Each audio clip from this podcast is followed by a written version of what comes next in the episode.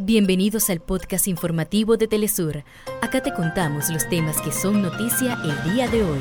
Comenzamos. Venezuela rechaza el robo del avión de Entrasur que estuvo secuestrado en Buenos Aires en confabulación de los gobiernos de Argentina y Estados Unidos. Se consuma el plan de acción que profundiza el saqueo de los bienes del Estado venezolano.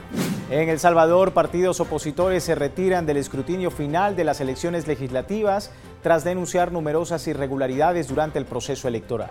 También estaremos en Palestina. Más de 200 ciudadanos fueron asesinados por fuerzas israelíes durante los últimos 50 ataques aéreos sobre Rafah. Hasta acá nuestros titulares. Para más información recuerda que puedes ingresar a www.telesurtv.net.